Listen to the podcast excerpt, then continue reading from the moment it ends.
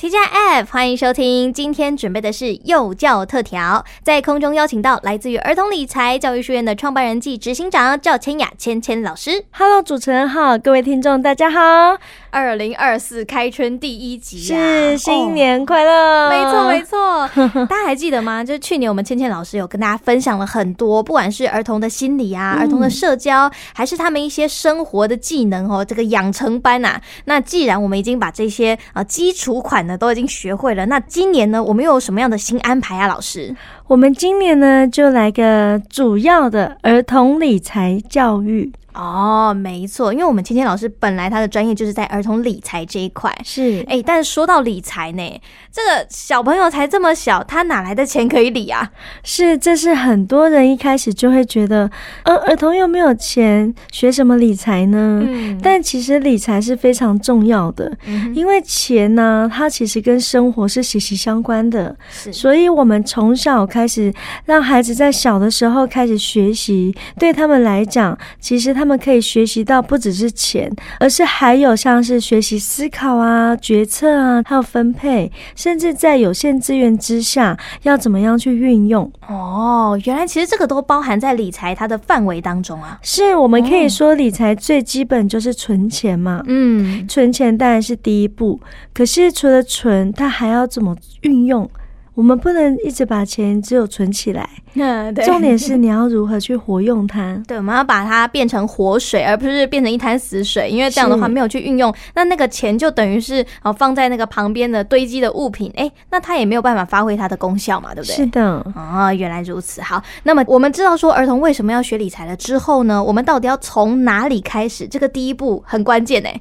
其实，在今年度呢，会希望跟各位听众分享几本我觉得还蛮棒的一些书籍。但我介绍的书本呢，主要都是亲子可以共读，或者是我们的小朋友可以阅读的书籍哦。嗯，原来如此。好，那我们今天呢要分享的书籍是哪一本呢？跟着晴晴学生活理财哦，这个感觉很生活化哦。是的，那其实这一本书呢，它就很适合亲子共读。因为呢，在这本书当中呢，小朋友晴晴他会跟妈妈一起在聊天。嗯、好，比方说，先从下金蛋的鹅开始哦，嗯，逐渐呢提到想要与需要。其实，在讲这些内容，都是生活当中可能都会遇到的。嗯，然后甚至呢，我们慢慢的提到有关于通货膨胀的议题哦，对，而且经由就是看到。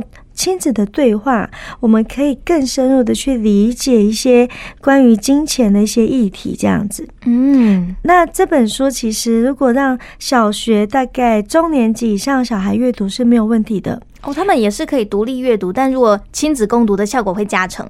对，因为我们在观察的时候也会发现，其实小朋友他们会有一些理财的想法，嗯，观思维这些全部都是跟家长他怎么样去使用金钱是有关系，因为孩子们会去模仿啊。哦，嗯，那为什么说中年级以上适合？是因为这本书它是有注音符号哦，嗯，所以说中年级以上在阅读，他们其实是。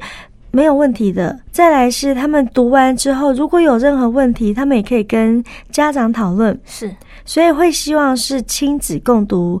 家长我们也可以自己先阅读过，然后再给我们的宝贝孩子们阅读。因为这样的话，在小朋友阅读的同时，你也可以去引导性的跟他说一些，哎，那如果像是这个情境的话，如果是你，你会怎么做之类的。对，而且如果我们带孩子们出门，甚至是购物的情况，嗯，孩子们其实对于金钱会更有敏感度。哦，甚至会去思考决策。好，比方说一百块钱，那你要如何去运用它？嗯哼哼，嗯，那这个时候我们就可以跟孩子们去讨论。当然，在这过程当中，我们要先让孩子有一个概念，就是存钱一定是第一步。嗯，你没有钱，那你怎么会去做后面的事呢？是，对，甚至你要运用金钱，你本身还是要有一些储蓄吧。然后再来是我们要去讲到有关于利息这一块。哦，这个感觉起来就是相对难，因为就连米娅到现在这个年纪，我都觉得我还是搞不太懂它到底是什么东东。是，其实我觉得，嗯、呃，我们要看不同年龄的孩子。嗯，当然，我们从大概五岁左右可以开始教他们有关于理财这件事情。哦，这么小就可以开始了吗？是的，其实啊。根据儿童认知发展阶段呢，我们在五岁的小朋友，他们已经可以有给更多的自主权。再来呢，像是 Erikson 呢，他的社会心理发展阶段，他就有提到，五岁的小孩其实他们正面临主动与内疚羞愧。嗯，那这个时候的孩子其实会有更多的主动探索行为。这个时候，我们加入金钱的思维，然后引导孩子们呢去观察，并且跟他们做讨论，他们可以理解，也能够运用。哦，所以这个意思就是说，在五岁开始的小孩，他们对于很多事情会开始去用他们的角度去提问。是的。那当他们提问的时候，你就可以额外再加入一些理财的概念，让他们从小开始有一种，诶，对金钱是有兴趣的，有想要问的问题。是，是也许在五岁之前，他们已经知道一件事。就是我要买东西，因为他们可能跟爸爸妈妈、爷爷奶奶、公阿妈他们出去买东西的经验，对，都会去观察。爷爷，我要这个糖果。对，他们可能会吵，他们可能会觉得说，哎，我只要把东西放在柜台上面，好像弄一下、避一下就可以拿走了。对对对，所以他们其实是知道钱这件事情。嗯，可是当你要更深入的去跟他做探讨的时候，其实他的。概念还没那么清楚，嗯，对，那是跟他的学习发展也有关系。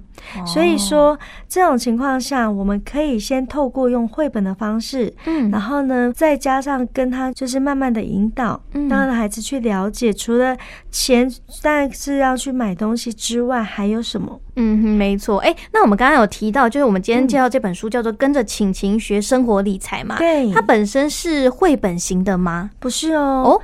对，它不是绘本，它就是一本书。嗯，就是一般我们儿童可以阅读，但是稍微厚一点点的书，对不对？对，因为其实今年度我会希望像去年不一样的地方是，我想介绍更多是书籍。那去年比较多是绘本。嗯、那绘本部分就是主要学龄前幼儿亲子也可以共读。嗯、那如果说到了小学阶段，能不能阅读？可以呀、啊，因为我们在阅读的时候，其实孩子们，尤其是中低年级孩子，他们在更加熟悉注音符号的时候，你就拿比较简单的绘本。就是让他去阅读。